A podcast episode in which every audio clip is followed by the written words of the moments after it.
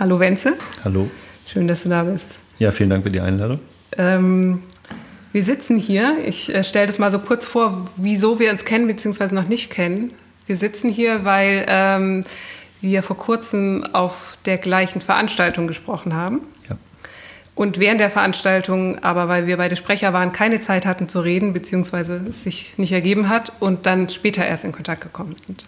Stimmt. Und die mhm. Veranstaltung war ähm, hat mir eigentlich sehr gut gefallen. Ich fand, das war ein ganz tolles Format. Das war der ähm, Schwarzmarkt des ähm, nützlichen und unnützlichen Wissens mhm. in Dresden, im Hygienemuseum in Dresden. Und das ist eine Veranstaltungsserie, die es, glaube ich, schon sehr lange gibt. Gegründet von Hanna Hurzig. Und das, die Idee ist, dass es, ist auch ein reisendes Format, das gibt es in verschiedenen Städten. Und die Idee ist, dass ähm, man bis zu 80 Experten zu einem bestimmten Thema in den Raum bringt, die an einzelne Tische setzt. Mhm. Und äh, das Publikum, das dazukommt, kann sich ähm, Gespräche mit den äh, Experten buchen. Das sind immer 30 Minuten Slots. Und äh, wir waren beide Experten, also man konnte uns buchen an, an diesem Abend. Und wie war nochmal das Thema? Ja, KI. KI als, aber wie war der Titel der Veranstaltung? Capture. Ach so. Was Maschinen können oder nicht können, glaube ich. Ja, und die hatten auch einen eigenartigen Untertitel. Ähm, ich glaube, Learning from äh, oder Training Machines, ich weiß es nicht mehr, müsste ja. auch nochmal nachgucken. Aber die hatten, also es war ein ganz schöner, ganz schöner Gedanke, der da drin steckte. Sowas wie so ein bisschen in der Richtung von ähm, Blinden das Sehen beibringen von Blinden. Ja, genau. Macht das Sinn? Das so, das dass man eigentlich ja, gar nicht genau weiß, was man, was man an KI eigentlich trainiert oder wie man eine KI Intelligenz beibringt, weil man selber nicht weiß, was Intelligenz ist. Ja. Das genau. war so das Wortspiel. Ja. Genau. Und ähm, ich habe danach, wenn ich versucht habe, es irgendwie zu beschreiben, gesagt, es war so ein bisschen wie Speed-Dating mit Experten. Ja. Ähm, und wie war deine Erfahrung? Meine Erfahrung ähm, war ähm, eigentlich, eigentlich war es ganz, ein ganz interessanter Abend. Also ich fand den auch sehr gut, ich fand das Format auch sehr gut. Was ich tatsächlich sagen muss, ist, dass ich mir gewünscht hätte, es würde länger gehen oder es würde nochmal stattfinden oder so. Weil man ja, also selbst wenn man als Gast da ist, ja nur die Möglichkeit hat, drei Talks mitzubekommen direkt. Und dann natürlich über Audio nochmal drei weitere Talks. Also man konnte ja auch dann sich Kopfhörer aufsetzen und in bestimmte Talks einfach reinschalten, die aufgenommen wurden. Ich habe drei, nee, zwei Gespräche geführt. Das eine war mit dem ältesten KI-Forscher Deutschlands. Das war sehr interessant. Der war, naja, bestimmt so um die 70, Mitte 70 und kam auch aus, aus Deutschland damals und äh, hat aber schon dann sehr früh bei Siemens in äh, Bayern gearbeitet. Und er hat bei Siemens das erste KI-Team mit aufgebaut und hat dann darüber gesprochen und hat dann Jetzt gerade aktuell arbeitet er an einer Art hm, Universalübersetzer und hat mir dann erzählt, was die Idee hinter diesem Universalübersetzer ist, nämlich dass, das, dass dieses Programm nicht nur auf Wörtern basiert und Wörter übersetzt, sondern tatsächlich mit der äh, semiotischen Bedeutung dieser Wörter arbeitet. Das baut so semantische Netze auf und probiert dann über die Beziehungen der Begriffe Sprache zu übersetzen. Und aber ein äh, semantischer Zugang, kein statistischer. Also genau. er, er, er nicht wie, äh, weil die Übersetzungsprogramme sind ja nur deswegen so gut, weil sie äh, oder so gut geworden über die Jahre, weil sie mhm. auf große Datenbanken äh, real existierender, von Menschen gemachter Übersetzungen zugreifen. Seitdem sind die gut, vorher waren die ja nicht gut. Mhm. Das hat ja irgendwie, die waren ja ganz schön doof. Und er versucht sich aber an diesen Zugang. Genau er hat dann hat mir dann ein Netzwerk erklärt, wie es, wie er Sprache oder Sätze aufgebaut hat, nämlich dass jeder, jeder Satz immer wieder Beziehungen mit dem, also jedes Wort in jedem Satz Beziehungen zueinander aufbaut und dass diese Beziehungen universal sind. Kann man jetzt drüber streiten, weil ich mir, bin auch mit ihm in Diskussion gegangen, weil ich mir auch nicht vorstellen kann, wie kann man denn eigentlich kulturelle Konstrukte, also sowas wie ja, Liebe zum Beispiel als ein Begriff, der in jedem Kulturkreis anders ist. Wie kann man das dann eigentlich in so ein Netzwerk einbinden, wenn es ja total schwierig ist, das eins zu eins von der Bedeutung her zu übersetzen? Ähm, und dann hat er sich, dann ist er immer wieder abgekommen von mir, ja, das ist halt noch in Entwicklung. Fand ich sehr ehrlich und fand ich eine sehr äh, diplomatische Antwort tatsächlich. Aber das, ähm, das ist, äh, wird uns wahrscheinlich heute im Gespräch ähm, öfter begegnen, dass immer, also wir sind ja, äh, haben uns ja verabredet, über künstliche Intelligenz und Fiktion zu reden. Mhm. Und ähm, also ganz weit gefasst. Und äh, dieses, äh, das ist noch in Entwicklung.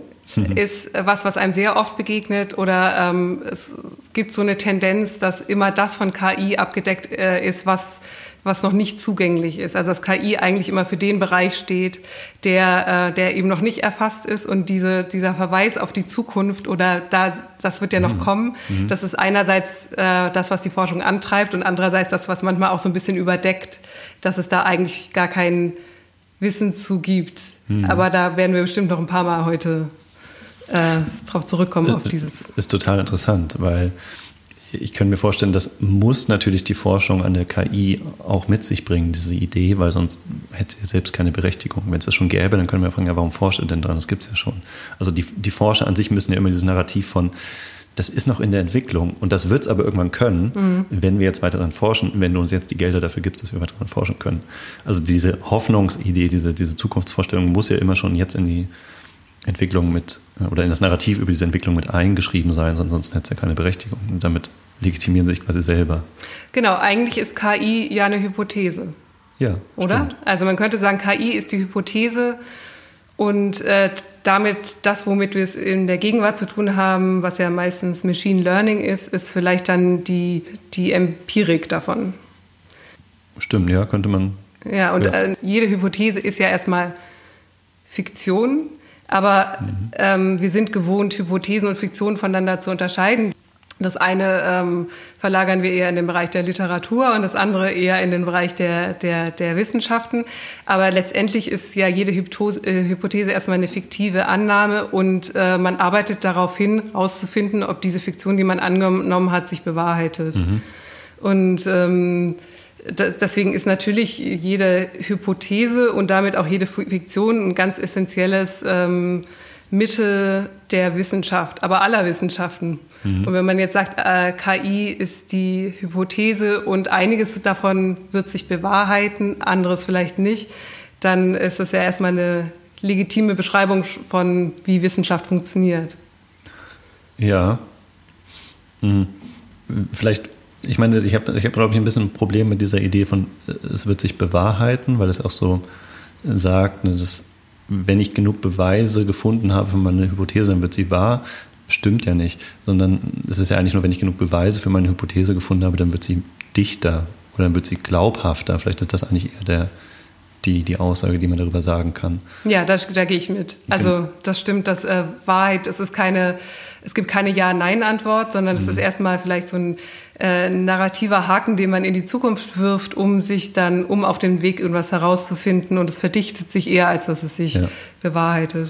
Und da hat man ja gerade auch bei KI, ich habe vor kurzem so ein Projekt gemacht, da ging es um ähm, KI und Emotionen. Und da habe ich so ein ähnliches, so einen ähnlichen Mechanismus gefunden, dass man sagt, na gut, äh, wie kann man eigentlich über mit oder wie kann man eigentlich von einem Computer ähm, Emotionen des Menschen verstehen? Also nennt sich Effective Computing nennt sich der Bereich. Mhm.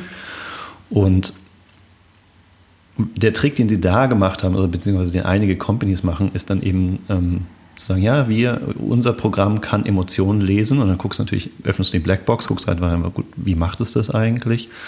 Und dann bauen die auf auf eine Annahme von Paul Ekman, beziehungsweise so eine, so eine Variation davon, also eine, eigentlich so eine kondensierte Version davon, die so runtergebrochen ist auf die Annahme, dass jeder Mensch nur sieben Emotionen hat oder dass jede Emotion auf so sieben Basis- oder sechs Basisemotionen oder sowas aufbaut die wiederum über die Mimik ausgedrückt werden. Und wenn die KI in der Lage ist, die Mimik zu analysieren, dann kann sie auch deine Emotionen verstehen. Mm. So, und jetzt hast du diese große Hypothese, die daherkommt und sagt, Effective Computing, also über Computer oder über Maschinen sind wir in der Lage, deine Emotionen zu verstehen.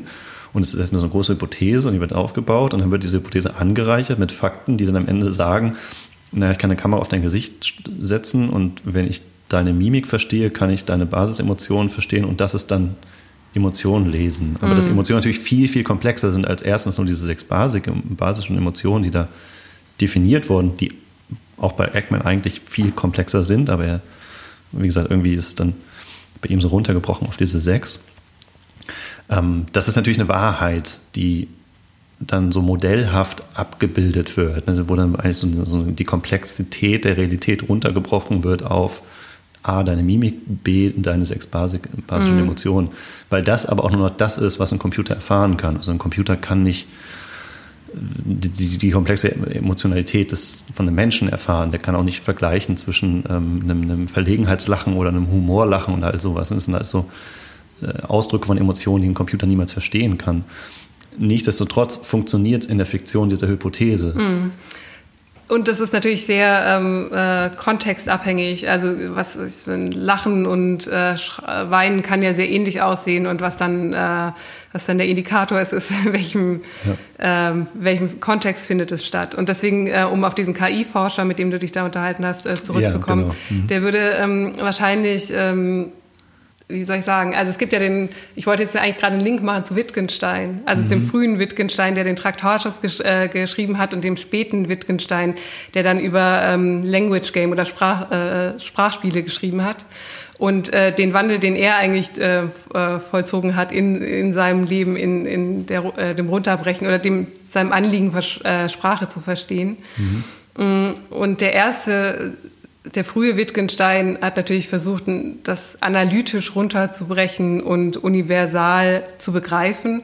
Und der späte Wittgenstein äh, hat dann nur noch von Sprachspielen gesprochen. Also, dass, dass wir Worte wie Spielsteine in dem Kontext austauschen mhm. und dass, dass äh, Sprache sich natürlich ändert und aus ihrem Kontext einfach überhaupt nicht rauszulösen ist. Das ist ja auch das, was du gerade meintest, was du ihm dann entgegengebracht hast. Mhm. Ne? Also dass der Begriff Liebe in jeder Kultur eine ganz andere Bedeutung hat.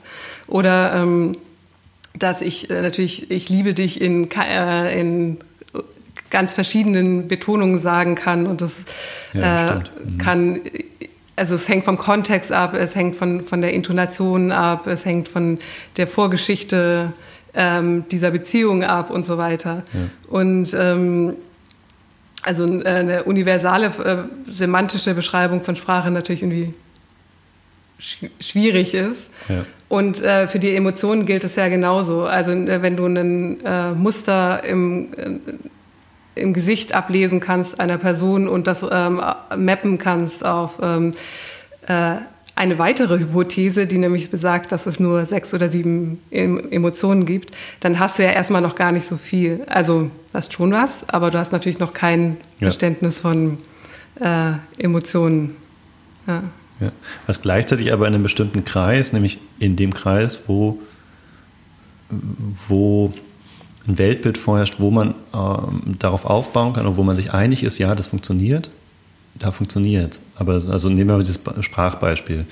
Ähm, Strukturalisten, poststrukturalistische Philosophie in Frankreich hat ja eine, die, äh, Ende des, Mitte des 20. Jahrhunderts, Ende des 20. Jahrhunderts, haben ja auch dieses, dieses ganze Sprachmythos auseinandergerissen, auch schon gezeigt. Hier, es gibt nicht so die einheitliche Sprache, sondern für jede Sprache was sehr individuelles wenn du mit so einer Denke an dieses Konzept von ihm rangehst, kannst du, kann die, wird jeder Philosoph wahrscheinlich sagen, das funktioniert so nicht, was du mhm. vorhast.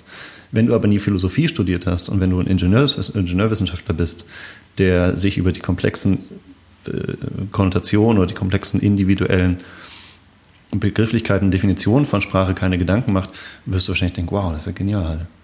Und in, ja. in seiner Welt funktioniert es dann ja, wieder. Ne? Und das, das ist so, ich habe das irgendwo mal gelesen bei einem ähm, Hans-Christian Dany heißt er. Mhm. Der äh, hat über Big Data sowas geschrieben wie, wenn du an Big Data glaubst, funktioniert es. Mhm. Und dann baut es aber, und dann das haben wir auch über Big Data dann so ein riesiges Ökosystem aufgebaut. Ne? Wir haben Google äh, baut äh, intelligente Städte in Toronto, ne? also Smart City Konzepte, die und, und sammelt ganz viele Daten und die funktionieren auch, wenn du daran glaubst. Sobald du aber begreifst, naja, aber über Daten kannst du halt nicht alles erzählen, kulturelle Abhängigkeiten kannst du wahrscheinlich, oder alles, was qualitativ erfassbar ist, kannst du wahrscheinlich nicht erzählen, kannst du nicht beobachten, dann zerfällt das Ganze auf mhm. einmal und verliert seine Macht. Aber gleichzeitig schreiben wir ihm so viel Macht zu. Naja, ich glaube, wir driften so ein bisschen ab. ja, aber ähm, naja, ich, ich sehe da schon einen Bogen. Und zwar ähm, äh, weil du gerade gesagt hast, äh, äh, für einen Ingenieur sieht das natürlich, äh, also ein Ingenieur müsste vielleicht Philosophie oder Sprachphilosophie studiert haben, ja. um zu sehen, dass, um die Begrenzung dieser Unternehmung zu sehen. Ähm, und was wir jetzt gesehen haben bei dieser Veranstaltung in Dresden war, dass 80 Experten eingeladen waren, die man buchen konnte zu dem großen Thema KI. Und die ja. Experten kamen natürlich aus allen möglichen Bereichen. Äh, ich selber bin Künstlerin und war als Expertin eingeladen. Ja. Ich, ähm, und ich weiß nicht, wie du, was deine Kurzbeschreibung wäre, aber du kommst aus der, was ist dein Fach? Hm. Soziologie? Ja, es ist schwierig. Ich bin natürlich habe so einen hybriden interdisziplinären Background, würde ich sagen. Also ich würde mich selber als Medienwissenschaftler bezeichnen. Ähm, denke aber immer mit einer sehr sozialwissenschaftlichen Perspektive. Ja, aber kein Ingenieur. Ne? Ich, genau, ich bin kein genau. Ingenieur. Genau. Das heißt, bei diesem, äh, diesem Expertentreffen äh, zu äh, künstlicher Intelligenz waren 80 Experten aus den unterschiedlichsten Bereichen eingeladen und ich finde, das, das ist schon so, äh, das sagt schon so viel. Ja.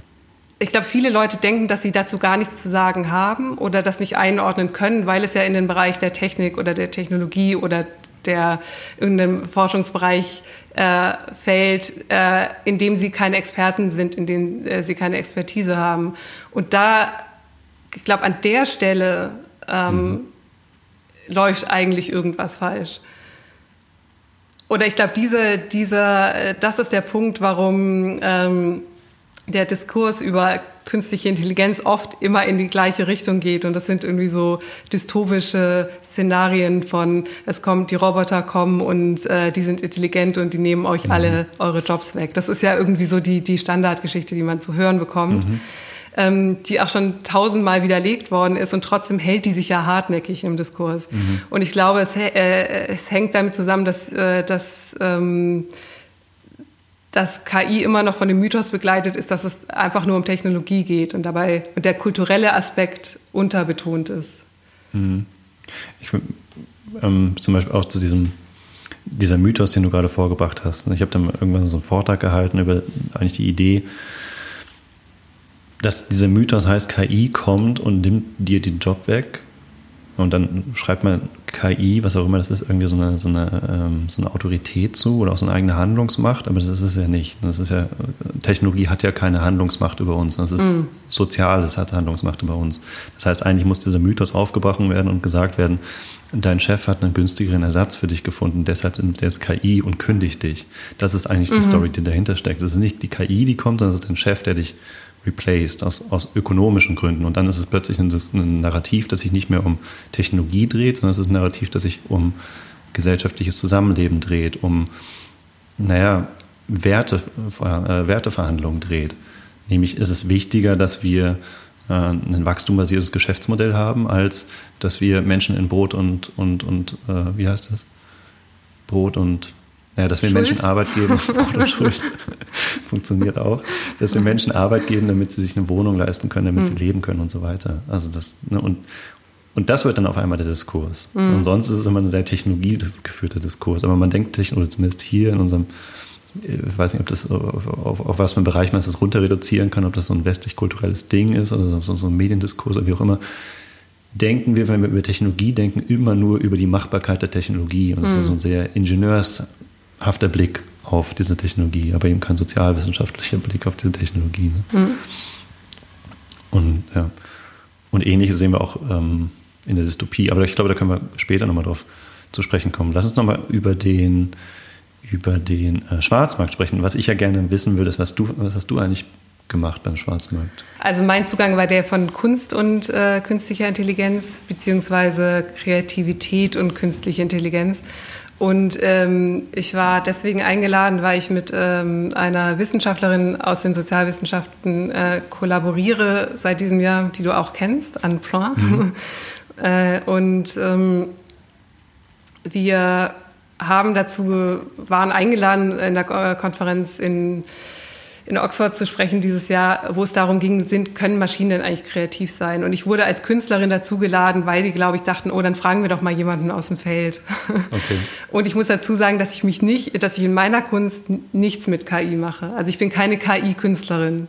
Ich bin aber Künstlerin und Theoretikerin und deswegen habe ich ähm, äh, mich auf Einladungen angefangen, damit zu beschäftigen, was ist dort eigentlich, wenn Leute über Kunst und künstliche Intelligenz sprechen, was meinen sie denn eigentlich? Und was sind die sagen wir mal, die gesellschaftlich interessantesten Phänomene. Und ähm, es gibt natürlich ganz viel super interessante Machine Learning, Kunst und so weiter, aber das ist nicht der Bereich, den ich mir angeguckt habe. Ich habe mir den, den ähm, simpelsten Bereich eigentlich ausgesucht und zwar ähm, äh, oder beziehungsweise eine Geschichte, die sich relativ schnell widerlegen lässt und sich trotzdem auch hartnäckig in den Medien gehalten hat Und zwar gab es 2018 den Fall, dass groß verkündet wurde in verschiedenen Zeitungen, dass eine künstliche Intelligenz Kunst produziert hätte. Also die Schlagzeile war, eine künstliche Intelligenz hat ein Bild gemalt und das wurde jetzt bei Christie's, bei dem großen Auktionshaus in London, für eine halbe Million Dollar verkauft. Und, ähm, und wie, wie hat sie das gemalt? Äh, das war, also es ist ein, ausgegangen von einem französischen Kollektiv, die sich aber nicht Künstlerkollektiv nannten, sondern einfach erstmal sehr offen nur Kollektiv von Leuten, die ein mm, äh, Generative Adversarial Network, ähm, also ein mhm. GAN nennt man das, ähm, äh, genommen haben, also ein algorithmisches Modell, äh, das, das es vorher schon gab.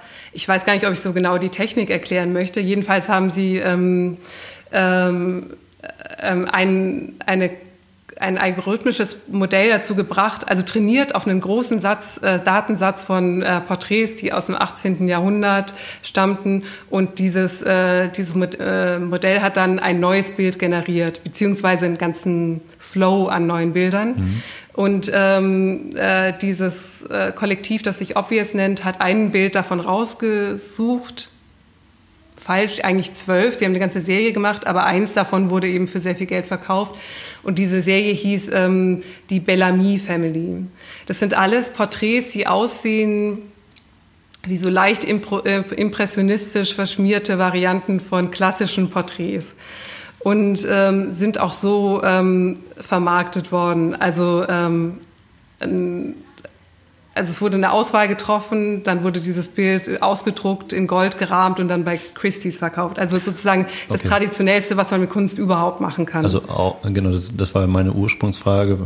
Also wie es gemalt wurde, habe ich mir jetzt gerade überlegt, ist dann haben sie einen Roboterhand gemacht, nee, das gibt's Pinsel aber auch. führt oder, ja. oder also es wurde ausgedruckt, ganz genau, klassisch. Genau, es ist einfach ein Druck. Genau. Sehr langweilig. Das ist ein bisschen langweilig. Also das Kunstwerk ist insgesamt äh, relativ langweilig, aber es mhm. hatte eben diesen Effekt, dass es ähm, dass es für sehr viel Geld verkauft wurde, was unter anderem an der sehr äh, plumpen, aber doch klugen äh, Marketingstrategie äh, ja. dieses, ähm, dieses Kollektivs lag, weil die, das wurde begleitet von von der ganzen Kampagne. Also die haben Poster gedruckt, auf denen groß stand, ähm, Creativity is not just for humans, and AI managed to make art. Wenn man sich das dann als äh, Künstler oder eigentlich ja Kunsttheoretiker anguckt, dann ist es ziemlich schnell klar, dass natürlich keine KI dieses Bild gemacht hat, weil alle wesentlichen Entscheidungen von Menschen getroffen wurden.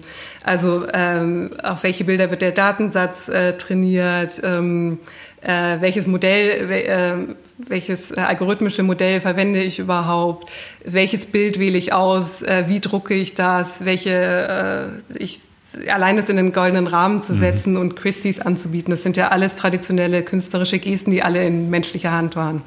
Also wenn man großzügig ist, kann man sagen, dass es ähm, dass, dass der ganze Prozess mit Marketingkampagne ein Kunstwerk ist und dann wäre es aber ein Konzeptkunstwerk, äh, wo die Autorschaft aber ganz klar nicht bei der KI liegt, sondern bei diesem Kollektiv.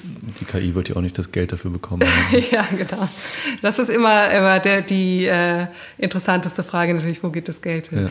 Aber ähm, trotzdem also es hatte kurz so einen Peak in den, in den, äh, in den Nachrichten und ähm, die Leute haben unterschiedlich darauf reagiert, aber das lässt sich ja ähm, relativ schnell ähm, aufdecken, was da eigentlich, ja. was da eigentlich passiert ist. Aber würdest du sagen, also würdest du sagen, es ist eigentlich die Narration, die da verkauft wurde, ja. nicht das Kunstwerk? Und spielt es da noch eine Rolle, wie gut das Kunstwerk, also hm, gut ist hier schwierig, ähm, ob das Bild dann tatsächlich von einer KI gemalt wurde oder nicht? Ich würde argumentieren, nein, sondern was sie gemacht haben, ist eine Fiktion, eine Narration zu verkaufen. Geschickt. Das ist ja ganz interessant eigentlich. Also ich meine, um jetzt mal, sorry, ich nehme mal so eine Metaperspektive ein. Ja? Dann gibt es also diese Leute, die die Geschichte erzählen, das hinstellen und für ganz teuer Geld verkaufen. Und dann wiederum gibt es die Antwort darauf, die sagt, hey, eure Geschichte stimmt ja gar nicht. Das heißt, die, der Diskurs geht nicht mehr über das Bild selber, sondern erstmal geht es viel mehr um die Narration und um den Versuch, das zu widerlegen, dass die Geschichte eigentlich ein Fake ist, was er da erzählt. Ja, einerseits ja, andererseits, ähm, äh, je mehr ich mich damit beschäftigt habe, desto mehr habe ich gemerkt, darum geht es eigentlich auch nicht, weil das wurde ziemlich schnell widerlegt. Mhm. Und trotzdem hat es sich so hartnäckig gehalten, dass, es, äh, dass ich mir das eher so vorstelle, dass es irgendwie auf fruchtbaren Boden gefallen ist. Es gibt eigentlich fast wie so ein Bedürfnis dafür, dass es, ähm, äh, also KI spricht ein ganz anderes Bedürfnis an als ja, falsch Kategorien. Zu sagen, na ja, das hat aber gar keine KI gemacht, ähm, nimmt diese, diese, diese ganze Begebenheit nicht mehr aus, also die verschwindet deswegen nicht. Ganz im Gegenteil. Ganz im Gegenteil, genau. Das, äh, das, das zirkuliert auf andere äh, Weise weiter. Ja. Und dann dachte ich äh, relativ schnell, das Interessante hier ist ja nicht, hat die äh, KI dieses Bild gemacht oder nicht, weil die Antwort findet man schnell, sondern warum zirkuliert das so hartnäckig weiter? Was ja. ist denn da eigentlich los? Und ähm, im, dann habe ich angefangen, mich mehr so in meinem Bereich umzugucken und, und das äh, ist in anderen Bereichen sicher ganz ähnlich. KI ist natürlich auch gerade so ein unglaublicher Trend, dass alle Ausstellungen, Konferenzen, Museumshows und so weiter, es ist irgendwie ein Publikumsmagnet und es wird aber auch sehr viel dazu produziert. Und ähm, auch Künstler, die, ähm, die vielleicht in ihrer Praxis bisher anders gearbeitet haben, werfen zum, in, zumindest mal ein Auge drauf, teils äh, auch sehr gut oder kritisch, aber alles dreht sich irgendwie um, um diesen, diesen Begriff KI. Und KI mhm. kann natürlich unheimlich viel bedeuten und ist äh, natürlich ganz, überhaupt nicht definiert und das ist ja auch die Stärke davon. Ja.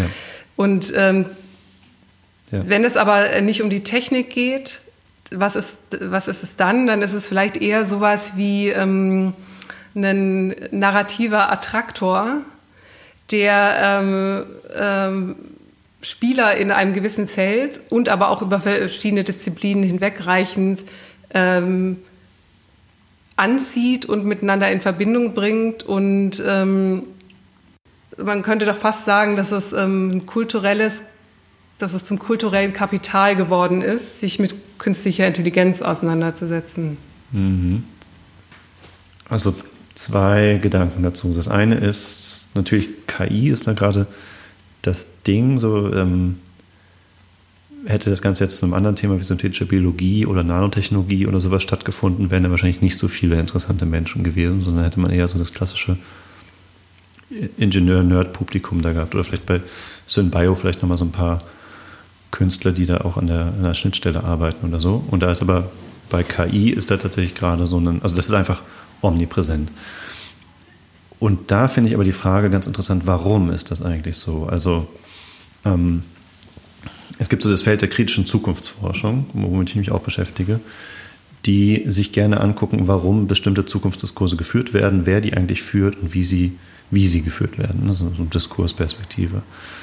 Und es gab vor also, da würde ich gerne mal wissen, was du, dazu, was du dazu sagst. Also es gab ja vor ein paar Jahren, oder ich denke auch immer noch, gibt es eine Bestrebung von großen Unternehmen wie Google oder Microsoft zum Beispiel, Millionen von Dollar oder Euro oder was auch immer von der Währung deiner Wahl, Bitcoin von mir aus auch, wahrscheinlich nicht mehr, ähm, in den Kunstmarkt reinzupumpen und zu sagen, jeder, hier, wir fördern Kunst, die sich mit KI beschäftigt. Mhm. Warum machen die das?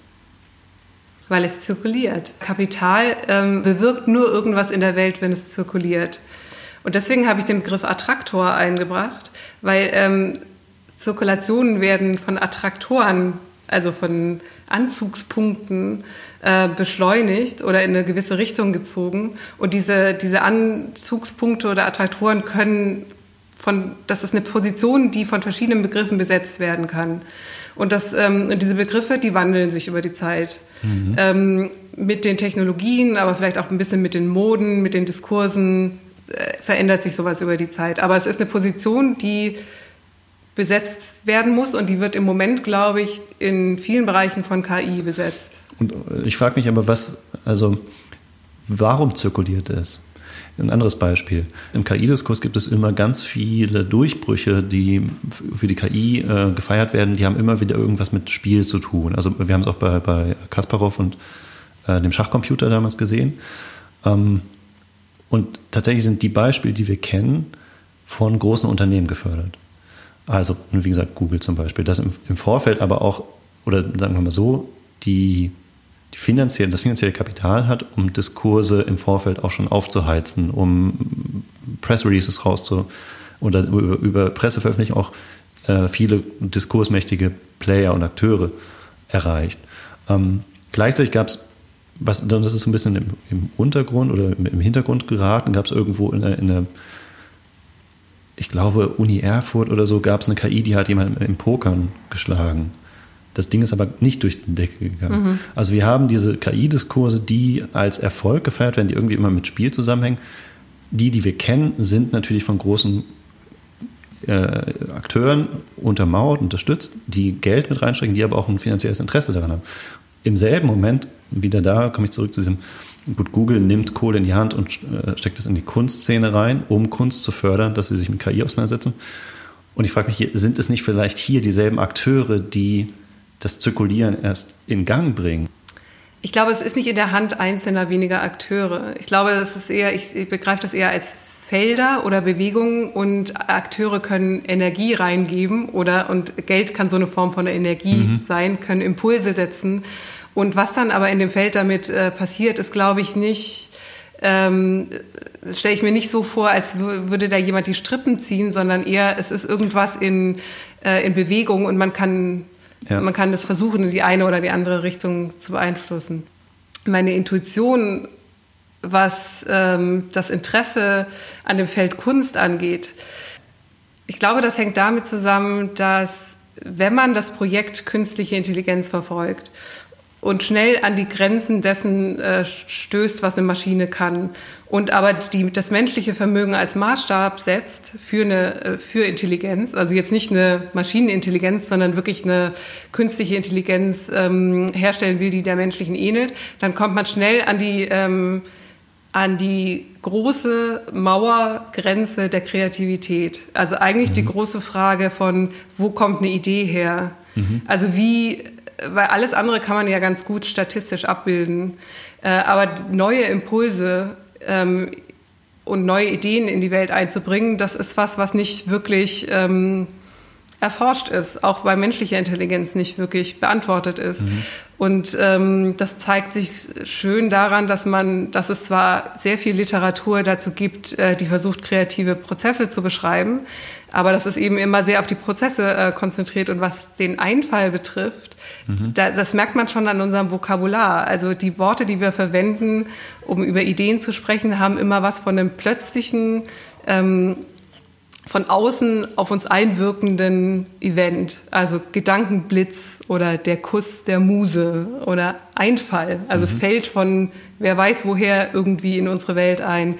Und, ähm, und ich glaube, das ist äh, natürlich kein Zufall, sondern es hat was damit zu tun, dass wir, dass wir diese Frage nicht beantworten können. Und ähm, in vergangenen Jahrhunderten wurde das dann halt oft mit was Göttlichem assoziiert oder mit Naturgewalten, was dann irgendwie der Gedankenblitz wäre oder so. Mhm. Ähm, und äh, wenn man aber den Einfall, was ja ähm, und damit meine ich jetzt nicht nur große Ideen, ich habe jetzt eine ganz tolle Inspiration für ein Kunstwerk, sondern einfach die Idee, ich gehe jetzt in die Küche und mache mir einen Kaffee. Ist ja auch was Neues, ne? Wo kommt mhm. das denn eigentlich her? Äh, wenn man sich jetzt künstlicher, also wenn man sich der menschlichen Intelligenz ähm, nähern will, kommt man schnell an diese Grenze. Und ähm, die, äh, das Interesse, das in den letzten Jahren die Kunst erfahren hat, auch aus den Wissenschaften, die danach fragen, was ist denn das Wissen der Künste? Was ist, was wisst ihr denn? Sag doch mal. Mhm. Die hat mit in meiner Intuition sehr viel damit zu tun, dass man die Frage nach der Kreativität neu stellt und deswegen guckt, was sind denn die Felder, in denen ähm, Menschen arbeiten, die vielleicht die nicht sagen können, wo die Idee herkommt, aber es in ihrer Praxis ähm, gelernt haben, damit irgendwie umzugehen und es produktiv zu nutzen. Mhm. Ich glaube, was hier ganz schnell passieren kann, ist, dass, dass wir den einen Ingenieur finden werden, der sagen wird, ich habe eine KI entwickelt, die kreativ ist und plötzlich verschiebt sich der Begriff der Kreativität hin zu dem Verständnis des Ingenieurs. Und das ist nicht, dass, dass, er, dass es nicht passiert, dass wir jetzt eine KI haben, die sich kreativ ist im Sinne von, wie, wie wir als Künstler oder als Menschen Kreativität verstehen, sondern dass Kreativität plötzlich zu dem wird, was ins Raster des Ingenieurs passt. Und dass es da so eine Definitionsverschiebung gibt. Das können wir ganz gut vorstellen. Hm.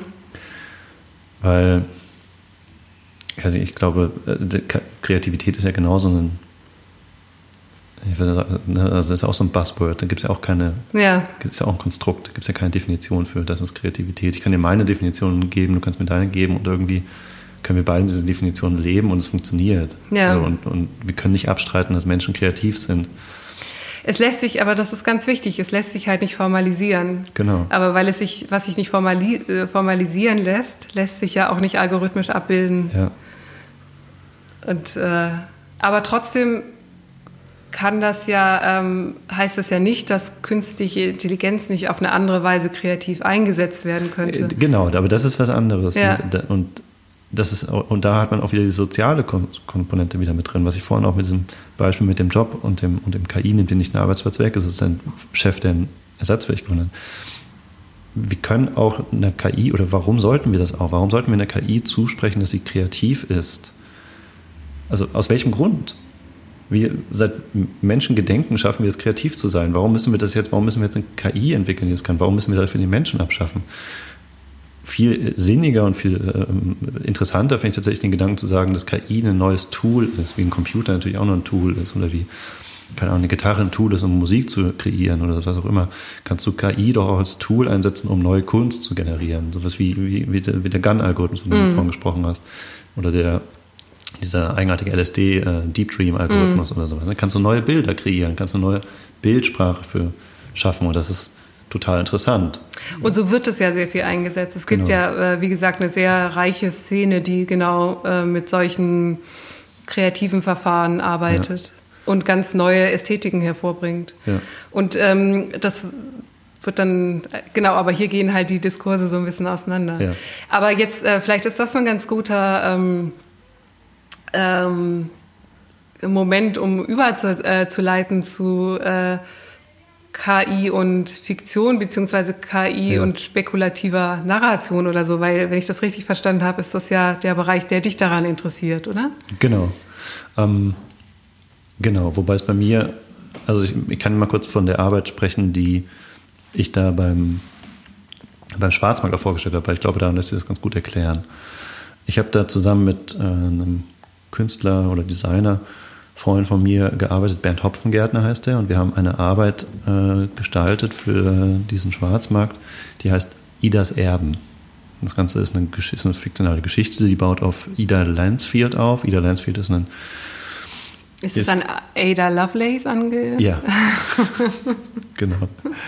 Ähm, sie ist eine junge äh, KI-Forscherin, eine, junge Computerwissenschaftlerin und im Jahr 2025 oder so macht sie Urlaub in der sächsischen Schweiz und schaut einer Gruppe von ähm, Ökoaktivisten dabei zu, wie sie die Natur und die Fauna in der sächsischen Schweiz dokumentiert.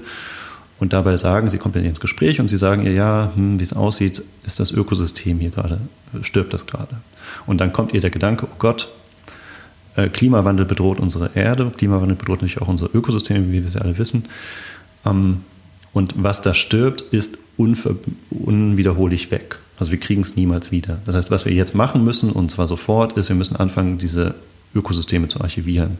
Daraufhin startet sie eine Riesenkampagne äh, vom, von, von der UN, also so ein bisschen so eine Greta Thunberg-Journey, von der UN bis hin zum Bundestag, bis hin zum, äh, andersrum vom Bundestag bis hin zur UN, von äh, verschiedene, äh, sammelt verschiedene Kapitalmittel und Interessen ein und kommt dann tatsächlich zu dem, zu- findet die Mittel und findet die Wege, KI einzusetzen, um Ökosysteme zu archivieren. Erster Akt. Zweiter Akt ist die Perspektive eines Entwicklers, der bei ihr im Team sitzt, der Sonden baut. Und diese Sonden sind dafür da, um äh, in, in der Freiheit, um autonom Ökosysteme zu archivieren. Und dabei kommt er immer wieder an bestimmte Probleme. Nämlich das erste Problem, wie bringt man eigentlich einem Computer dabei, dabei, seine Umwelt zu verstehen? Also was für Sensoriken kann man so einer Sonde eigentlich einbauen, dass sie autonom in der Lage ist, einen Wald zum Beispiel wahrzunehmen, zu verstehen, was ist eigentlich ein Wald. Zweites Problem ist, wie kann eine KI eigentlich verstehen, wie das Natursystem funktioniert, ohne dafür einen menschlichen Blick auf das, das Natursystem zu haben, weil wir Menschen auch Ökosysteme nicht begreifen, sondern wenn wir Menschen, das ist so ein bisschen die, die Unfähigkeit des Menschseins, wenn wir auf Ökosysteme schauen, schauen wir immer nur auf bestimmte Aspekte des Ökosystems. Wir können uns zum Beispiel Stoffwechselprozesse angucken, aber das können uns aber auch nur in einem bestimmten Grad angucken oder wo hört eigentlich das Ökosystem auf?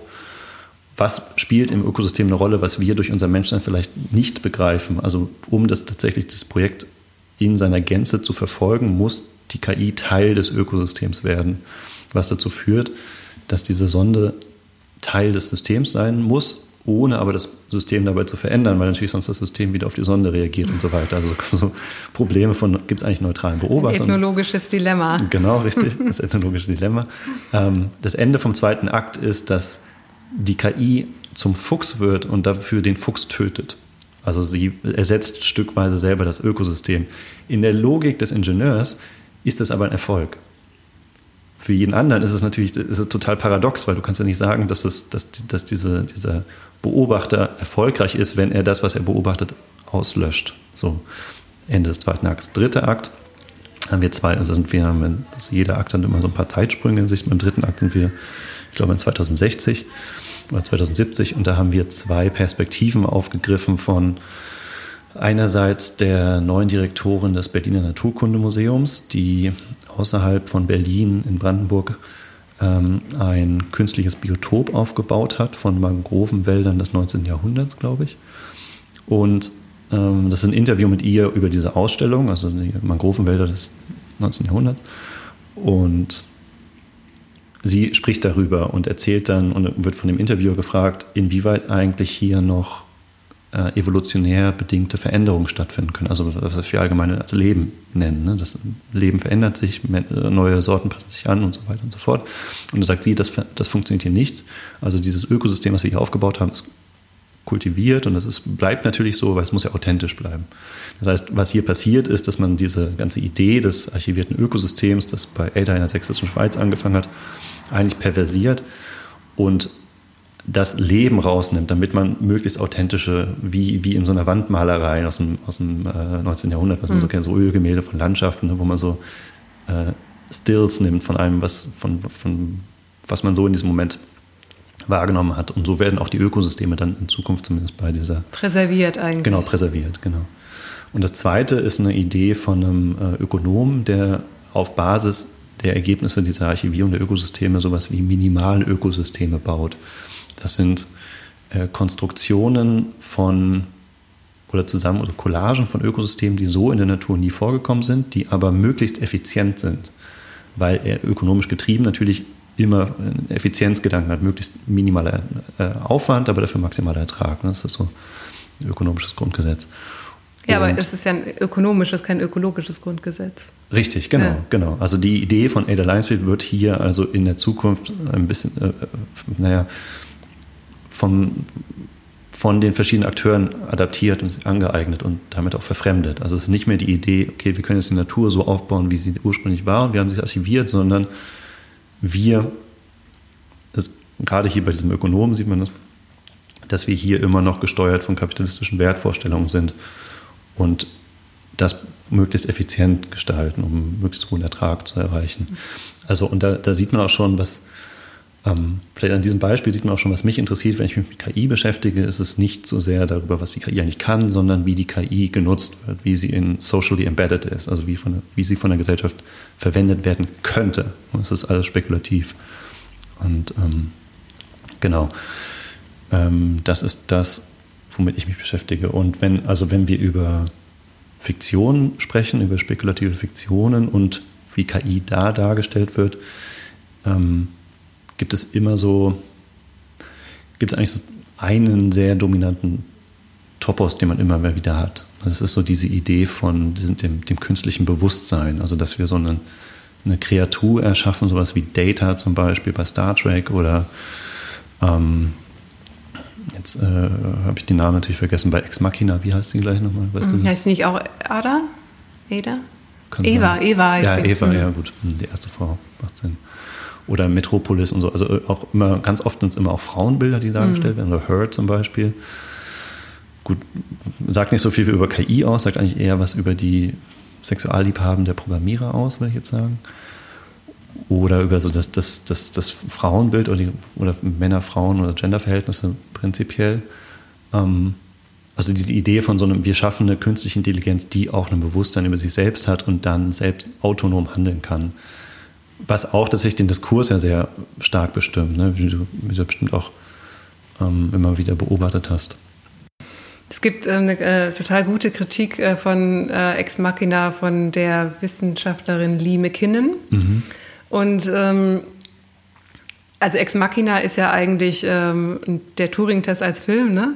Also geht ja. sie, äh, wird Eva den Test bestehen und am Ende besteht sie natürlich großartig, weil sie, äh, weil sie noch eine Metaebene eingeführt hat und alle ähm, ausgetrickst hat. Und äh, Lee McKinnon argumentiert das ähm, oder verweist darauf, dass der Turing-Test ja ursprünglich ein, so ein Parlor-Game war, also ein Gesellschaftsspiel oder abgeleitet ist von einem Gesellschaftsspiel, äh, das im 19. Jahrhundert beliebt war, ähm, dass man in Salons gespielt hat, wo es nicht darum ging, sagen zu können, ist das ein Computer oder ist das ein Mensch, sondern ist das ein Mann oder ist das eine Frau. Aha. Da kommt es ursprünglich her. Also es ist äh, schon sehr geschlechtlich konnotiert. Und ähm, sie liest dann äh, diesen Ex Machina-Film so, dass, dass sich eigentlich nicht so viel verändert hat, sondern dass äh, Ada nicht ähm, zwangsläufig lernt, äh, vorzutäuschen, ein Mensch zu sein, sondern dass sie lernt, vorzutäuschen, eine Frau zu sein. Und wie sie sich, äh, wie sie sich geben muss, äh, mit allem, was dazugehört, in Pose, körperlicher Pose, in Intelligenz, im Flirten, im, in, in all diesen, ähm, diesen Zwischentönen und ähm, dass, dass das aber wiederum in dem Film natürlich mit transportiert wird, nicht als Kritik, sondern als vorausgegeben. Und ähm, also ihre Kritik an dem Film wäre, dass, ähm, dass er ähm, klischeehafte Frauenvorstellungen ans Menschsein koppelt, als wäre Mhm. Der Test, also wenn du, äh, als es wäre das Frausein ein Beleg dafür, ein Mensch zu sein. Also wenn du dich als Frau äh, in einer gewissen Weise verhältst, mhm. fand ich eine sehr interessante und rele äh, relevante Ergänzung zu dieser Turing-Test-Diskussion. Mhm. Stimmt. Ja. Ich finde, ja, wenn es um so spekulative Fiktion und KI-Darstellung geht, muss ich sagen, finde ich tatsächlich am interessantesten immer noch 2001. Hast du den gesehen? Mhm. Und ich habe neulich hab ich so eine Interpretation davon gesehen, die ich ganz stark finde, und zwar, dass Hell, also dieser, dieses System, hat ja irgendwann diesen Tilt-Moment, ne, wo es mhm. umschlägt mhm. und dann die, die Astronauten tötet. Ähm, und in so allgemein heißt es immer, okay, auch hier hat Hell so ein eigenes Bewusstsein bekommen und will sich davor retten, abgeschaltet zu werden. Also hat so eine Art Sterbensangst ne, und, und schützt sich davor. Ähm, was ich irgendwann anders mal gelesen hatte, war die Interpretation, dass das Programm von Anfang an falsch programmiert wurde. Und zwar, mhm. weil es einen Konflikt hatte mit dem, ähm, mit dem Moment, dass es der Crew eigentlich nicht von der Originalmission sagen darf.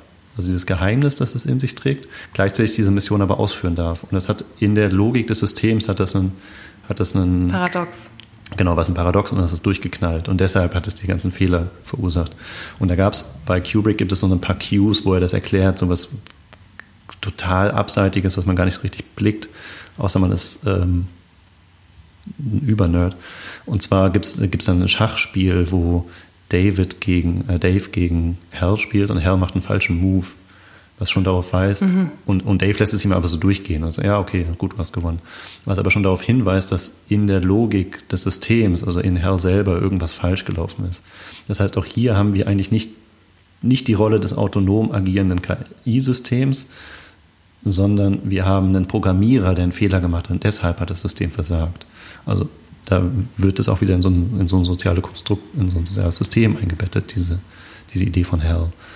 Und das finde ich total, das finde ich tatsächlich viel interessanter, nämlich, ne, das, man darf, wenn man sich über KI oder mit KI beschäftigt, niemals die Programmierer, die Nutzungsanwender und so weiter mit, mit rausrechnen. Aber das passiert ganz oft, wenn man so von dieser Idee von ähm, keine Ahnung, kreative KI zum Beispiel spricht oder mm. was. Ne? Ja. Genau. Stimmt, bei, ist ja bei dir auch. Klar ist die KI nicht kreativ, sondern ja. sie schafft nur das, was man ihr gesagt hat, über die Trainingsdaten zum Beispiel. Genau, und reproduziert damit natürlich eine, äh, eine sehr klischeehafte, wiedererkennbare Ästhetik von Kunst. Ja. Und dann kann man natürlich ähm, darüber sprechen, warum, ähm, warum dieses Klischee von Kunst, beziehungsweise warum ähm, möchte man eine Maschine dazu bekommen, Maschine ist ja auch schon der falsche Begriff eigentlich, mhm. aber warum ähm, möchte man Technologie dazu bekommen, ähm, was zu reproduzieren, was als ähm, was für jeden als Kunst wiedererkennbar ist und will man nicht eigentlich damit ähm, das Menschliche in der Maschine reproduzieren über dieses Klischeebild, das mhm. ähm, das 19. Jahrhundert äh, oder 18. Jahrhundert Porträtisten äh, das irgendwie für Kunst steht. Also woher das Bedürfnis in ja. der Maschine was so Menschliches zu reproduzieren. Ja. Ich hatte vorhin auf dem Wiki hatte ich ein Gespräch mit einem Freund von mir, der ist Medienkünstler. Der baut so äh, Lichtinstallationen und ähm, generische Lichtinstallationen. Das heißt, und er hat mir, hat mir auch davon erzählt, wie KI gerade bei ihm in seinem Feld eingesetzt wird. Und er hat das so schön beschrieben als das Beispiel von, also wenn ich an meinem Code sitze und irgendwas eingebe und ich genau weiß, was, und dann kommt was bei raus, dann ist das schlecht programmiert. Wenn ich aber an meinem Code sitze und dieses irgendwas eingebe an eine, an eine, an eine Reihe von Algorithmen schalte, die irgendwoher Daten nehmen und ich nicht weiß, woher sie das nehmen und was sie eigentlich machen, dann ist das plötzlich Machine Learning. Und dann ist es gut. Und ähm, daraufhin meinte ich, das ist so ein bisschen wie ähm, so die Idee von Ghost in the Shell. Also es gibt so diesen, diesen Geist in der Maschine mhm. Und es hat schon fast was Göttliches. Dass man sagt, da gibt es einen höheren Gedanken, der ist nicht von mir.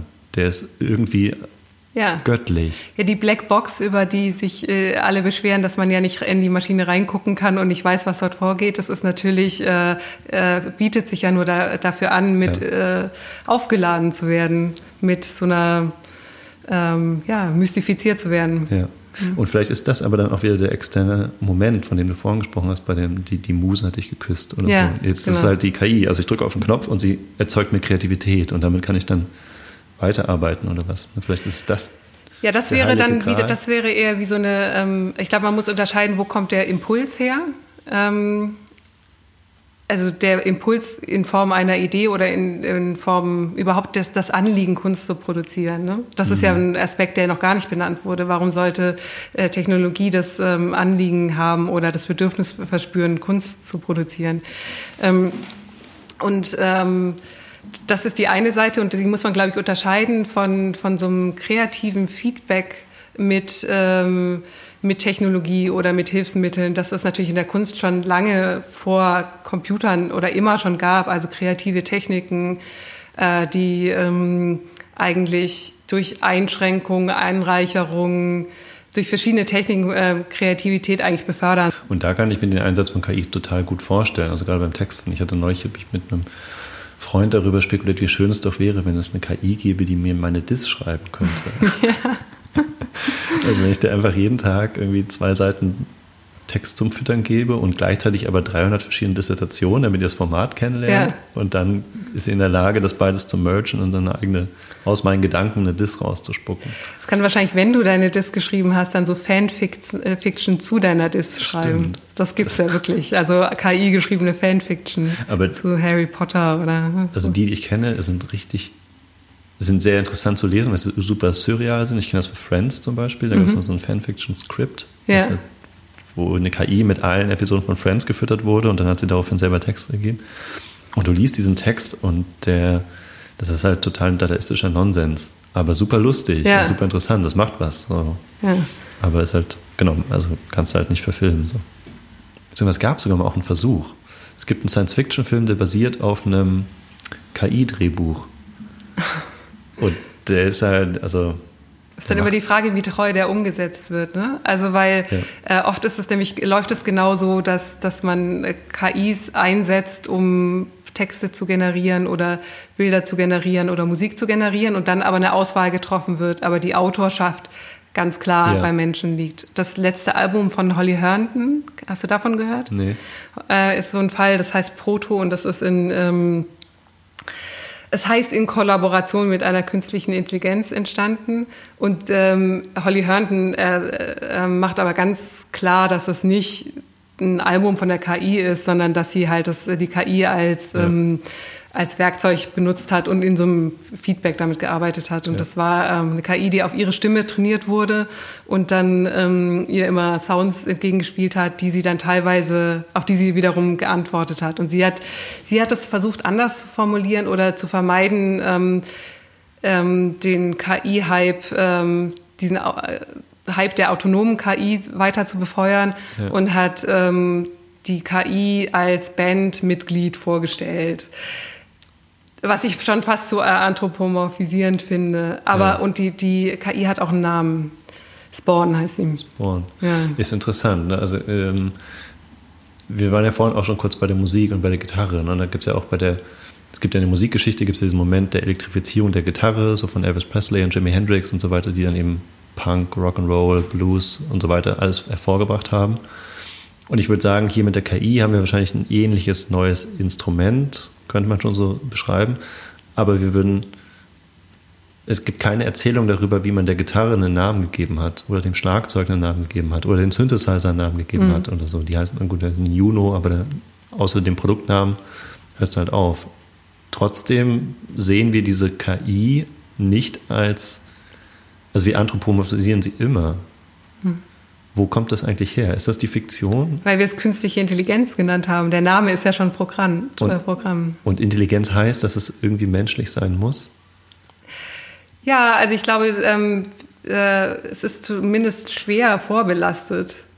Eine Antwort, die man darauf sicherlich hätte, wäre halt so eine kulturanthropologische Perspektive, dass man sagen kann, wir haben schon seit Menschengedenken ist immer die aktuelle Technologie, mit der wir gerade hantieren, äh, in die schreiben wir immer wieder die Fähigkeit ein, eigenes Leben zu kreieren. Ne? So bei Golem zum Beispiel, diese Idee von dem, oder es geht ja noch weiter zurück mit dem Feuer und Prometheus, dass er da auch Lehmmenschen, glaube ich, geschaffen hat oder so, also eigenes Leben geschaffen hat. Dann der Golem, der mit eigenem Leben aufgeheizt wurde. Ähm, die, die, die Dampfmaschine oder die, die, die, so eine industriell gefertigte Robotermaschine bei ähm, äh, Metropolis und so weiter. Also diese Idee, dass wir, die, oder jetzt halt gerade die KI, dass wir immer das Bedürfnis danach haben, Leben zu erzeugen. Und da, gibt's, da fällt mir ein, ich habe tatsächlich auch mal so eine ähm, eine Gender-Theorie zugelesen, die sagt, dass dieses Bedürfnis natürlich auch immer nur vom Mann kommt, weil die Frau kann ja Leben erzeugen, aber der Mann nicht. Deswegen muss der Mann sich immer die Technologie zu eigen machen, um Leben zu erzeugen, was da halt künstlich ist. Der Mann kann schon Leben erzeugen, er kann es vielleicht nicht gebären, aber. Genau, richtig, das kann er eben nicht. Kann, mhm. Er muss immer, er ist so Bystander. Und das ist so, dass der ewige Schmerz, den wir aushalten müssen als Männer, dass wir es nicht selber machen. Dass wir, das, wir können alles selber machen, nur wir können kein Leben kreieren. Das kann eben nur die Frau.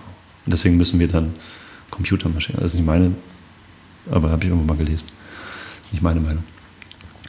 Ähm, genau, also es gibt diese, und es ist auch eine ganz uralte Fantasie, in unserem Kulturkreis zumindest, dass wir selber eine Art Götter werden und damit eben Leben erzeugen, künstliches Leben erzeugen. Und wahrscheinlich schreiben wir das in jedes, in jede neue Technologie ein. Ja, und das hat ähm, natürlich in, in, in, äh, in unserer Gegenwart, die ja schon sehr befeuert ist, auch durch apokalyptische, also wo alles vor dem Hintergrund der immanenten Apokalypse stattzufinden äh, ja. droht. Also wo, wo verschiedene, verschiedene große ähm, Narrative uns eigentlich das Gefühl geben, dass es jeden Moment mit der Menschheit vorbei sein könnte. Da bieten sich, glaube ich, äh, wird der, der Drang, das äh, zum nicht zum Nichtmenschlichen, also das Menschliche zu ersetzen durch irgendwas ähm, nicht organisches, einzuschreiben in was dauerhafteres, mhm. ähm, größer. Also ich glaube, der Impuls ist so wie ist, wie du wie du ja gesagt hast, schon immer da gewesen und ist wahrscheinlich kann man mit Sicherheit auf Vergänglichkeit und den Umgang mit äh, mit Tod ähm, mhm. äh, zurückführen. Und das bekommt halt eine andere gesellschaftliche Dringlichkeit in unserer gegenwärtigen Zeit. Also viel der, der, der künstliche Intelligenz-Diskurs äh, ist ja schon oft von so, einem, so einer Endzeit-Rhetorik aufgeladen. Zum Beispiel hat neulich in so, einem, in so einer sehr lustigen Twitter Grimes, kennst du die äh, Sängerin Grimes? Mhm. Die Freundin von Elon Musk. So sollte so. ich sie jetzt nicht vorstellen, aber sie ist, ähm, die hat in einem, äh, ist abgeschossen worden auf Twitter, weil sie in einem Interview mit einem Physiker in einem Podcast ähm, davon gesprochen hat, dass wir wahrscheinlich die letzte Generation äh, menschlicher Künstler seien und dass bald ähm, äh, ähm, Künstler durch KIs ersetzt werden würden, weil die, weil die eben besser sind. Also man mhm. eigentlich ausgehend von dem Gedanken, dieser Singularity-Gedanke, dass wir, dass der Mensch sich selber ersetzt äh, durch die Maschinen, die er schafft, die ihn bald übertreffen und die dann wiederum die nächsten Maschinen generieren. Und da ist ja, mm, da, da schwingt doch mit, dass wir, wir, wir sind die letzte Generation. Das ist so eschatologisch. Das klingt eigentlich fast biblisch. Das ist Ja. Endzeit-Rhetorik. ne? Ja, absolut, genau. Ja. Ja. funktioniert aber auch nur mit diesem Imaginären des, der, der Apokalypse. Also wenn wir nicht an der Apokalypse glauben, kann man diese Endzeit-Fantasien überhaupt gar nicht aussprechen oder nachvollziehen. Was ja auch eine extrem christlich geprägte Perspektive ist. Ich frage Ja. mich gerade, wie eigentlich äh, ein Japaner zum Beispiel auf so eine Aussage gucken würde oder, oder Vietnamese oder so. Irgendwie der, der, der eher an, an zyklische Abläufe, Kreisläufe denkt. Ja. Ja, ähm, aber genau, wir haben jetzt ja viel darüber gesprochen, dass ähm, KI Bewusstsein bekommt und unsere Arbeiten ersetzen würde. Was hältst du denn eigentlich von diesen Fiktionen, also das sieht man, zum- findet man oft auch in der Science Fiction, dass wir in der Lage sind, unser eigenes Bewusstsein in einen Computer zu transferieren? Mm, Fällt für mich in, genau die gleiche Kategorie. Oder als du vorhin über, das, ähm, über den äh, Computer gesprochen hast, Hall, der am Paradox scheitert. Ja. Ich glaube, dass diese ganzen Fantasien, äh, das menschliche Denken ähm, nur, also ich glaube, wir können unser eigenes Men äh, Denken nur in lineare Prozesse ähm, runterbrechen, um es zu verstehen. Aber natürlich bilden diese linearen äh, äh, Formalisierungen das Denken nicht ab, sondern Denken ist oft paradoxisch, Sprache funktioniert metaphorisch. Ähm, äh, wi- also die Unauflösbarkeit ähm, von Witzen zum Beispiel oder ähm, äh, die Mehrdeutigkeit von Bildern, das sind alles Sachen, die, glaube ich, so essentiell sind für, für unser Denken, dass äh, das, was man in, äh, in 1 und 0 Folgen abbilden kann, äh, einfach nur eine Abstraktion ist. Und ähm, die einen natürlich sehr weit bringt, aber deswegen bin ich nicht nur skeptisch, sondern eigentlich davon überzeugt, dass man kein Bewusstsein auf eine Festplatte speichern kann. Es tut mir leid. Mist. Ja. Ich lese gerade Neuromancer von, von William Gibson. Ja, wir wollen ja noch über Science Fiction reden Ja. und, äh, äh, und Spekulation. Da haben wir noch gar nicht drüber geredet. Unbedingt. Ähm, genau, da, da gibt es den, und ich lese das gerade so unter einem Aspekt, dass ich bin angefragt worden, ob ich einen Artikel schreibe über, wie sich in den 80ern digitale Medien vorgestellt wurden. Und da gibt es diesen einen Aspekt bei ihm in Neuromancer, wo er über eine KI spricht, beziehungsweise über, warte mal, wie nennt er das? Flatline heißt das.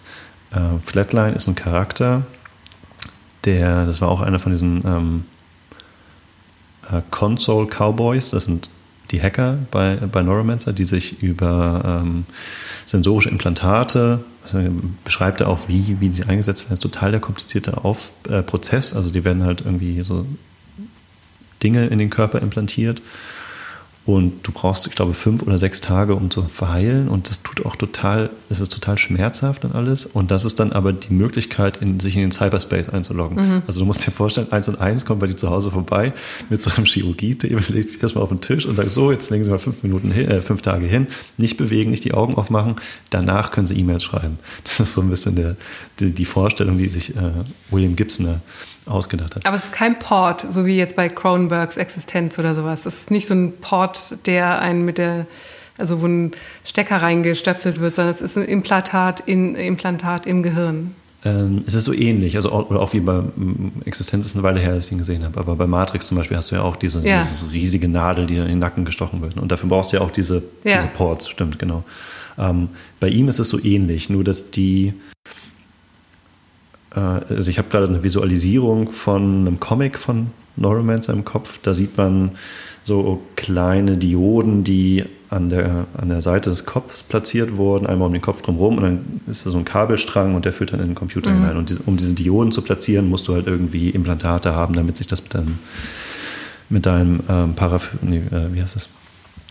mit deinem ähm, vegetativen Nervensystem verknüpfen kann. Und du bist eben räumlich bist du immer noch in deiner Realität, aber sensorisch bist du in einer virtuellen Realität. Und bei Gibson ist dieser Cyberspace oder das Internet ja auch als so eine, als, wirklich als Space dargestellt. Bis hin zu der Möglichkeit, dass du auch in der Lage bist, dich in andere Körper rein zu versetzen. Und da gibt es diesen Moment, wo Case, das ist der Protagonist, der ähm, seiner, seinem Sidekick oder wie auch immer, ähm, Molly folgt Molly ist eine, ist eine Frau, die auch voll mit Implantaten ist und eigentlich so das, das neueste Topmodell aller Cyberimplantate ähm, sich geleistet hat und auch so abgefahrene äh, Augen hat. Also sie hat keine Augen mehr, sondern ihre Augen sind mit ähm, äh, Spiegelglas verchromt. Und sie hat dann so, mhm. also wie so Kontaktlinsen, die übers ganze Augen gehen, über, die ganze, über das ganze Auge geht. Und sie hat so äh, Messer in den Fingern, also Spaß. Ähm, und er begibt sich dann in ihren Körper hinein, macht so einen Link zu ihrem Körper und fühlt dann alles das, was sie fühlt. Und dann folgt er ihr so. Das ist eigentlich von der narrativen Perspektive ganz interessant, weil wir dann eine Geschichte ähm, immer nur von, der, ganze Roman ist ja aufgebaut immer aus seiner Perspektive, aber über diesen Link schaffen wir es eben auch Geschichten, oder schafft es Gibson Geschichten zu erzählen, die eigentlich mit Molly zu tun haben, aber Case ist immer dabei. Ja, so, aber das kann doch ähm, Fiktion sowieso. Genau, das kann Fiktion sowieso, aber wenn du von vornherein als Prämisse setzt, dieser Roman wird erzählt aus der Perspektive von Case, könntest du es nicht mehr, weil du dann nicht die Perspektive wechseln kannst. Weil der Erzähler immer bei den Protagonisten ist. Ja, wenn, aber das wird ja äh, äh, selten, äh, wird ein Buch so angefangen, dass, dass der Autor sagt, wie, die, dieser Roman ist nur aus der Perspektive des einen Protagonisten. Äh, ist ja eigentlich ein sehr übliches, fiktionales, literarisches ähm, Device, äh, einfach die Perspektiven zu wechseln. Also dass du ja. ein Kapitel hast in der einen Perspektive und ähm, also ich, ja. ich ähm, mhm. hebe das deswegen so hervor, weil das natürlich wahnsinnig interessant ist, dass, dass man versucht in Technik, also dass, dass ähm, Literatur etwas abbildet mit ja. großem technischen Aufwand in der Literatur ähm, narrativ abbildet, dass das natürlich, dass die Literatur eigentlich ganz nahtlos sowieso kann und wir das alle das niemals eigentlich hinterfragen, dass, ja. dass in der Leseerfahrung, wie krass das ist, dass Literatur das kann. Ja. Dass ich einfach annehme, ich bin jetzt diese Person. Was ja eigentlich einen, eine Identitätsüberlagerung stimmt. ist, die uns skeptisch machen müsste. Stimmt, ja. stimmt, genau. Die Literatur kann das, was diese Technologie genau, schon gezeigt hat. Stimmt, das ist ein guter Punkt. Was ist, hast du, fällt dir ein Roman ein, wo ähm, über künstliche Intelligenz geschrieben wird? Ich glaube, mich interessiert der, der, der breiterer Rahmen von Spekulation mhm. und künstlicher Intelligenz. Das muss jetzt nicht unbedingt in einem, ähm, äh, in einem Roman stattfinden. Also sozusagen, ich, ich, wenn, mich, wenn ich sage, dass der Bereich Fiktion und, und äh, künstliche Intelligenz mich interessiert, meine ich nicht unbedingt fikt, also fiktive künstliche Intelligenzen, sondern eigentlich eher die Überlappungen. Mhm. Und die können natürlich in Büchern stattfinden. Und ich finde, wir sind aber äh, auch in der in unserem Alltag eigentlich stark damit die ganze Zeit konfrontiert.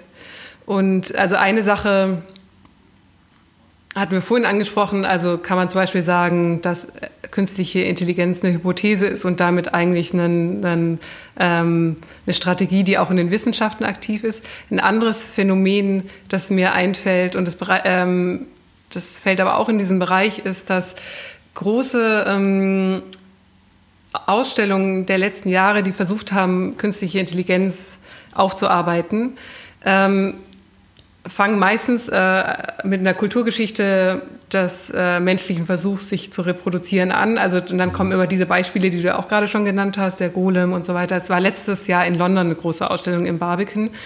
Und, ähm, und oft reicht dann dieser, ähm, dieser diese Darstellung von der, Tech, äh, von der Kulturgeschichte landet dann irgendwann in der Gegenwart, ähm, kommt an bei dem, was technisch gerade möglich ist und kippt dann in einen, in einen ähm, spekulativen Bereich, beziehungsweise die, die Zone zwischen Science Fiction, also Science Fiction Romanen über künstliche Intelligenzen ähm, und aber auch ähm, spekulativen Projekten zu künstlichen Intelligenzen sind oft nicht ganz klar voneinander getrennt oder herausgehoben. Mhm. Das heißt, du findest dann ähm, äh, Artefakte in dieser Ausstellung, die nebeneinander stehen, eigentlich also auf der gleichen hierarchischen Ebene. Das eine zeigt dir die Technologie, wie sie gerade ist, also den Ist-Zustand, und äh, die Technologie oder das Szenario, das daneben abgebildet wurde, ist ein spekulatives Projekt, das eigentlich ähm, ähm, mit einer fiktiven Annahme arbeitet und ähm, das ist aber eigentlich kaum vor, vorgehoben. Also die Sachen stehen side by side sozusagen. Mhm. Und, ähm, Ich glaube, dass, dass Fiktion ein großer Antrieb für die Wissenschaften sein kann und sich natürlich die, ähm, ähm, also dass es da eine, eine sehr ähm, interessante Wechselwirkung gibt mhm. und, ähm, und dass aber es, es so eine Grauzone gibt, die mir in den, äh, die mir in letzter Zeit manchmal ein bisschen problematisch vorkommt. Und ich wollte dich eigentlich fragen, ob, ob das sich mit deiner Erfahrung deckt oder vielleicht können wir können wir es noch mal ein bisschen weiter rahmen und äh, anfangen über den ähm, über spekulatives Design zu reden oder spekulative Projekte, die eigentlich versuchen, die sozialen Konsequenzen von Technologie durchzuspielen mhm. und dann aber mit der Technologie zusammen ausgestellt werden und nicht mehr ganz klar ist, was eigentlich was ist und in welcher äh, in welcher in welchem Bereich man sich dort befindet. Mhm. Vielleicht kann man sagen, so es gibt klar, es gibt dieses diesen Mythos oder vielleicht auch so, na, so, so, mythisch ist es eigentlich gar nicht, also diese Idee, dass Science Fiction Ingenieure inspiriert hat. Es gibt hier Michael Booker, glaube ich, heißt er. Das ist der Erfinder des, des ähm, mobilen Telefons. Mhm. Der hat irgendwann mal geschrieben, als sich Star Trek in den 60ern, also mit, mit, mit, mit äh, William Shatner und Leonard Nimoy gesehen habe, diese Fernsehserie, da habe ich diesen Kommunikator gesehen und es war für mich äh, eine Aufgabe. Es war für mich keine Fiktion, es war eine Herausforderung. Oder so. Und danach hat er dann dieses mobile Telefon entwickelt. Und es geht auch, Jules Verne hat dann so das U-Boot gedacht und hat dann später ähm, ist er inspiriert, als andere Leute inspiriert, sich ein U-Boot zu bauen und solche Geschichten. Also sowas sieht man immer. Ne? Aber da ist auch dieses Narrativ der Science Fiction inspiriert Leute, um technisch Mögliche umzusetzen, ist auch wieder sehr technisch gedacht, aber eben auch nicht so sozial gedacht. Und zum Beispiel haben wir bei, bei, bei Star Trek ist der Kommunikator frei einsetzbar, ähm, wir haben keine Provider, wir müssen nicht dafür zahlen und so weiter. Das wären auch wieder Sachen, wo ich sagen würde, klar, da hat der das Telefon nicht zu Ende gedacht, da hat es nur technisch umgesetzt, aber eben nicht so sozial, wie es bei Star Trek war. Oder auch so die Idee von Replikatoren oder sowas. Dann gibt es ein, ein ähm, kann man ja auch sagen, wenn man sich über die Möglichkeit des Replikators, auch diese Erfindung bei Star Trek, die aus Luft alles materialisiert, kann man sich auch vorstellen, okay, wie ist das eigentlich möglich? Und dann würde man anfangen, über technische Möglichkeiten nachzudenken und wie man eigentlich Atome neu zusammensetzen können oder sowas. Aber viel spannender ist ja die Frage, wie werden eigentlich die Designer von diesem Earl Grey-Geschmack, den sich Jean-Luc Picard immer wieder bestellt, dafür entlohnt, dass er sich jede Folge fünf von diesen Tees bezahlt? Ja, und wie kann es zusammengehen, dass in, in einem Raumschiff, in dem man per Trock, äh, Knopfdruck alles aus dem Nichts produzieren kann, so eine Leere herrscht? Ja. Ne? Also warum ist dieses äh, Raumschiff leer? Wo sind die Objektbindungen? Wo ist die libidinöse Beziehung zum Objekt? Das kann doch gar nicht ja, sein. Warum sind nicht die Gänge vollgemüllt von irgendwie Zeug oder so? Ne? Wo sind die Horder im Cyberspace oder im, im, im, im Weltraum? Im Weltraum, stimmt. Im Weltraum. Genau. Ne? Also ganz viele soziale Fragen, die damit. Genau. Und ja, ich würde sagen, um jetzt hier diese Kurve zum spekulativen Design zu machen, das probiert ja tatsächlich darauf Antworten zu, nee, nicht Antworten zu liefern, sondern Fragen. Genau Szenarien Fragen zu entwerfen. Ne? Genau. Ja. Und ähm, ich glaube, hier sind wir auch wieder bei dieser, bei dieser unterschiedlichen Weltbildern dieser beiden Wissenschaften, also Sozialwissenschaften gegen Ingenieurswissenschaften, wie sich ein soziales Feld und Sozialsystem verhält aufgrund von so einer neuen Technologie, kann man nicht hervorsagen, kann man nicht vorhersagen. Das ist, das ist immer Raum der Spekulation, weil dafür ist Kultur einfach zu komplex. Deswegen sind auch diese Szenarien, die im spekulativen Design erstellt werden, auch immer sehr umstritten und sie liefern dir auch nicht, ja, so wird es sein, sondern sie liefern dir eher ein, guck mal, so könnte es sein, was hältst du davon? Findest du es eigentlich gut oder findest du es nicht so gut? Mach dir mal lieber jetzt eine Meinung, bevor es dann dazu kommt. Und da hat man das bei, bei Charlie Brookers ähm, Black äh, Mirror. Äh, Black Mirror, genau, sieht man zum Beispiel diese Geschichte mit den Smart Lenses ganz oft und die werden immer in so einen sehr dystopischen Kontext gesetzt und so können wir uns dann in ähm, demokratisch-kapitalistischen Perspektive können wir uns überlegen, gut, wenn diese Linsen auf dem Markt sind, weil wird tatsächlich daran gearbeitet, wollen wir sie eigentlich kaufen oder ist das dann nicht, landen wir dann nicht in dieser Black Mirror-Welt? Bloß gut, dass wir die Black Mirror-Welt schon gesehen haben, jetzt kann ich mir ja, darüber, nach, genau, kann ich ja. darüber nachdenken. So. Ähm, und gleichzeitig hast du aber aus einer ingenieurswissenschaftlichen Perspektive hast du immer nur die Frage, naja, ist es eigentlich möglich oder nicht? Und dann wirst du immer als spekulative Designer wirst dann immer auf die Plausibilität abgeklopft. Dann heißt es immer, ja, das, da hast du jetzt irgendwie ein Enzym entwickelt, das äh, Emotionen regulieren kann. ähm, ist aber gar nicht möglich oder irgendwie sowas. Ja, es ist ja so eine Gegenbewegung. Ne? Du sagtest gerade, mhm. dass, ähm, dass äh, wenn sich die Wissenschaften inspirieren lassen von Science Fiction und dieser ähm, Erfinder des Mobiltelefons ähm, den sozialen Kontext vielleicht nicht mitbedenkt, sondern einfach erst nur, äh, erstmal nur die Technologie isoliert mhm. betrachtet, mhm. dann versucht das spekulative Design ja eigentlich ähm, genau diesen Raum zu öffnen und zu sagen, in das Objekt eingeschrieben sind ganz viele ähm, Praktiken, ähm, Gerechtigkeits- und Ungerechtigkeitsverhältnisse, ähm, alles Mögliche steckt in diesen Objekten eigentlich schon drin. Ja. Und ähm, wenn äh, wir wollen, lasst uns doch anhand von Objekten über diese Aspekte von Design und Verantwortung und Zukunft diskutieren. Ja. Also man könnte fast sagen, es ist irgendwie äh, wie eine äh, invertierte Archäologie, also eine Archäologie in die Zukunft, keine in die Vergangenheit. Mhm. Aber ich, ich äh, diskutiere anhand von Artefakten. Ähm, aus Artefakten leite ich ab, was an sonst an Zusammenhängen irgendwie in diesem Objekt äh, sichtbar wird. Und der Archäologe macht ja genau das Gleiche, nur in die Vergangenheit. Das stimmt, genau. Und mhm. in beiden Fällen ist aber natürlich der spekulative Anteil enorm groß. Ne? Also Mhm. Weil so wie der Archäologe nur spekulieren kann, wie es damals war, kann der, ähm, der äh, spekulative Designer, und das sagt natürlich das, das Wort auch schon aus, also äh, arbeitet genau mit diesem Element. Ja, ich würde sagen mit dem Unterschied, dass der Archäologe hat es einfacher, weil er über diese Welt mehr Ansatzpunkte findet als der spekulative Designer. Also der Archäologe kann die Vase anschauen und kann sich gleichzeitig Zeitzeugenberichte dazu herziehen. Er kann sich andere Artefakte anschauen, die irgendwie damit und kann aus diesen vielen Artefakten eine Welt aufbauen der spekulative Designer hat nichts anderes, weil es über diese empirische, über diese Welt hier, der erzeugt keine anderen empirischen Beweise gibt mhm. oder Fundstücke gibt, außer dieses eine Objekt, was er erzeugt hat. Mhm. Wie ist denn, lass uns doch mal kurz über Margaret Atwoods ähm, Ah, Matt Adam. Matt Adam, genau. Und über die Welt sprechen, die sie da auch produziert. Genau, also ich weiß ja, dass, ähm, dass sich, äh, als sich das Speculative äh, Design äh, an der Science Fiction orientiert hat, dass, glaube ich, Margaret Atwood äh, ein großer Bezugspunkt war. Mhm.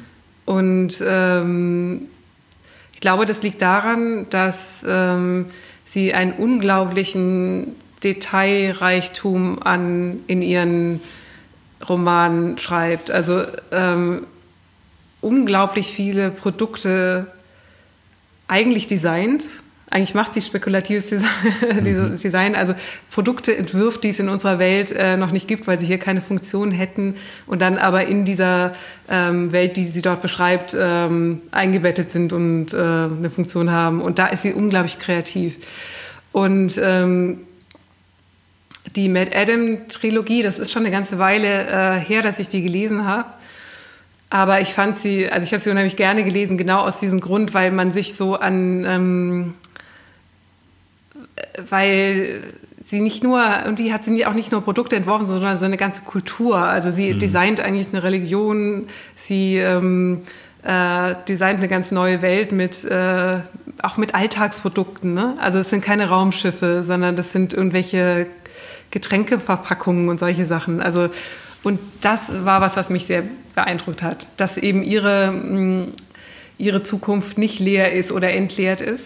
Ja ähm, wie viele dieser anderen Zukunftsszenarien. Und da ich in meiner künstlerischen Praxis sehr viel zu Subjekt-Objekt-Bindungen arbeite und das ein großes ja. Thema von mir ist. Deswegen habe ich auch vorhin so auf der libidonösen Beziehung zu Objekten beharrt, ja. äh, habe ich da viele äh, Ankerpunkte gefunden. Und interessanterweise finde ich, dass sie was, ähm, das auf ganz fantastische Weise umdreht ähm, in The Handmaid's Tale. Das wurde ja letztes Jahr verfilmt auf Netflix und war so ein großer Erfolg. Das Buch ist wirklich wahnsinnig gut und das ist ähm, aber äh, funktioniert komplett anders und das ist eine richtige Objektdeprivation. Also weil sie ja ihre mhm. Protagonistin in der Zukunft ansiedelt, wo ihr ähm, also eine äh, aus Frauenperspektive eine, äh, eine religiös äh, patriarchale Dystopie, in der Frauen eigentlich nur ähm, unterdrückt und zu Gebärmaschinen reduziert werden mhm. und nichts haben und nichts besitzen dürfen. Und sie äh, beschreibt das aus der Perspektive einer Frau, die dann ab und zu Zugang äh, äh, erhält zu dem äh, Herrn ihres Hauses und den unterhalten soll und wie und sich dann in dessen Arbeitszimmer umguckt, gierig und die Objekte verschlingt mit ihren Augen, weil sie halt nichts mehr besitzt. Ja, und ähm, ganz interessant fand ich zu sehen, wie Edward genau das Gegenteil macht, also die Abwesenheit von Objekten beschreibt in Handmaid's Tale und in Matt Adam ist es so angereichert mit Objekten. Also da hat sie einen ganz, ja. ähm, ganz klaren ähm, oder ein ganz großes Talent für. Stimmt. Ja. Also ich habe Handmaid's Tale nicht gelesen, ich habe eine Serie gesehen.